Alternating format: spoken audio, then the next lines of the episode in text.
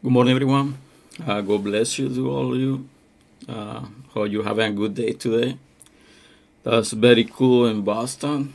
It's like uh, almost 9 degrees, I guess. It's very cool morning, but here we are. Um, today, I want to talk a little bit about identity. Uh, that's something very hard to talk because all depending on what um, what side or which way you wanna see it. Identity is like uh, who you are. That's everything. That's all the components like uh, that made you. That way you think, that way you talk, that way you act, and that way you, you know, you are with other people. That's kind of identity. And the Bible and um, in the book of the Galatians, chapter four, verse nine, says something about uh, identity. He said, like, but now after you have known God, or rather are known by God, how is that you turn again to the weak and beggarly elements, to which you desire again to be in bondage? Um, when we see like a, like a from the Christian part, I mean Christian part, um, that's all the things to talk about. Because when you became Christian, we use like our receive Jesus as your savior. You need to have identity. You need to, but this is very very tough uh, to explain. There are a lot of, a lot of doctrines. There are a lot of religions, and every religion has their own stance to how the people's gonna be. Every religion has their own rules. They have their own like um, the, their own way how the people that belong to the religion or that belong to the church that belong to the denomination need to be.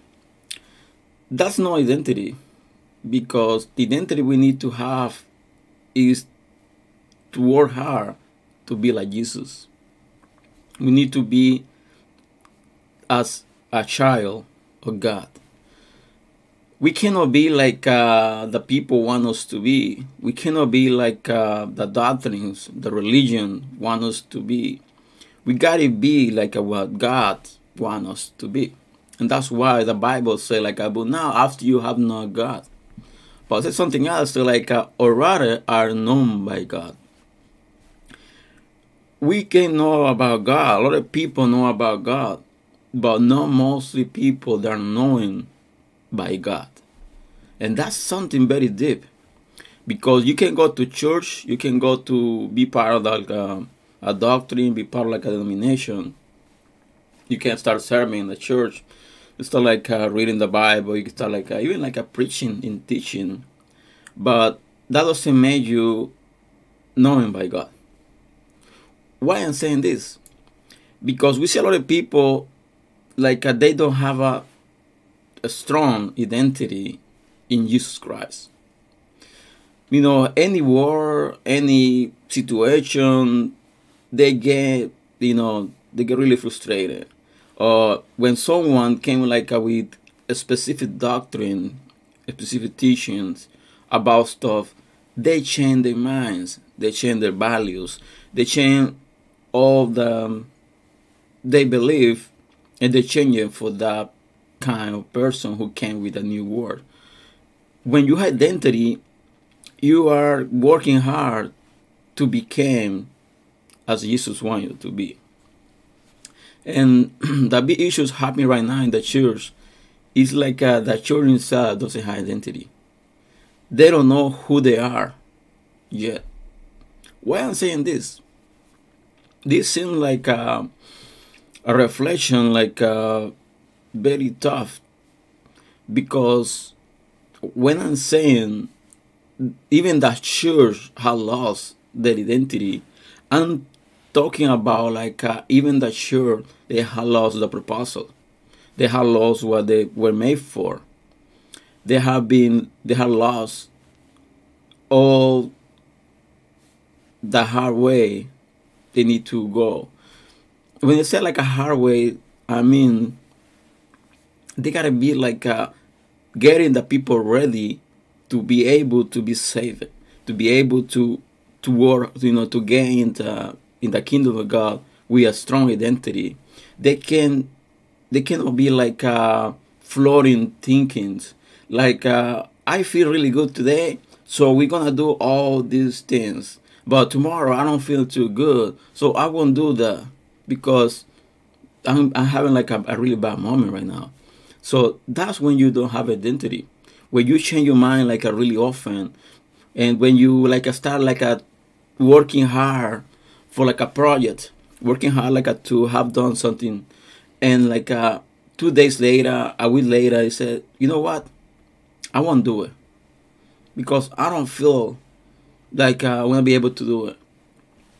And like uh, when we go to the church, when you start like uh, teaching Bible, and you start like uh, all the sermons, all the preachings, they're going to try to to make the people happy. Then you start losing the identity because we gotta be like a we need to have compassion. We need to be like a, we need to see the people as Jesus have them seen them, not the way we think they are because that's something in this um, verse saying. say like, uh, how is that you turn again to the weak and the beggarly elements? A lot of people that in this this role, they have become like a Christian, they have become like a part of the church, but at one point they like a turn again, go back again to wherever they came from and we saw in the Bible a lot of like uh, passages about that, like uh, even with Peter, like uh, after Jesus Christ, you know, was crucified, he went back for fishing, to fishing. He went back to do whatever he was doing before. He became like uh, a fisherman men, and like uh, that happened with most of the people right now. When they see that role a little bit hard, when they see like uh, everything start getting hard and then they're going back to wherever they were. At one point, like uh, they expectation of how the kingdom of God was supposed to be, because they have been touched for um, for really bad teaching. They haven't get them like uh, to have identity, and use with teaching Bible. You can know a lot of Bible. You can know a lot of things about the Bible but that is not enough. You need to keep strong. You need to keep all your values in place. You need to start learning how to get identity in God. How to be a real child of God. Not a person who know Bible. Not a person who go to church like every Wednesday and, and Sunday or three, four times a week, that doesn't make you like a real Christian. Why it make you a real Christian is when you have a strong identity in God. When you know exactly who you are in God. Know what the people saying who you are. Know about like uh, the system saying who you are. Know about even the church itself is saying who you are. You are who God is telling you you are. You need to believe it. You need to take it, and you need to, you know, keep it strong, and keep your identity in God. I'm saying this again. You cannot be what the people want you to be. You cannot be what the church want you to be. You need to be what God wants. That's why the Bible said, like a book, now after you have known God. But it says or rather than are known by God. We can know God, but we cannot be known by God. That's the main point. We need to be known by God. And we see a lot of uh, passages in the Bible when a lot of people they go to God and say, God, but I did a lot of miracles in your name. I did all these people that were like a healing on your name. And what God said, like, uh, get away from me. I don't know you. So it doesn't matter like uh, how many gifts you have. It doesn't matter how hard you work in the kingdom of God. The main point is like uh, you need to be known by God. Doing what He wants you to be. Be what He wants you to be. That's the more important thing. Don't going back again to the weakness and the biggery elements. It's like uh, to wish you decide again to be in bondage. We are free. We are safe. We have bought by the blood of Jesus Christ on the cross.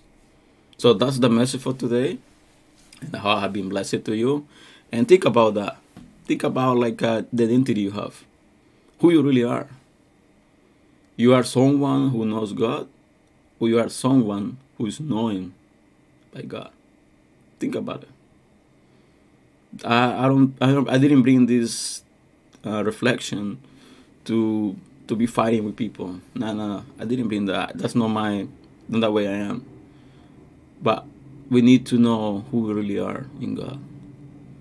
Because the time is getting hard everything's getting hard right now out, outside. We need to know exactly who we are in God.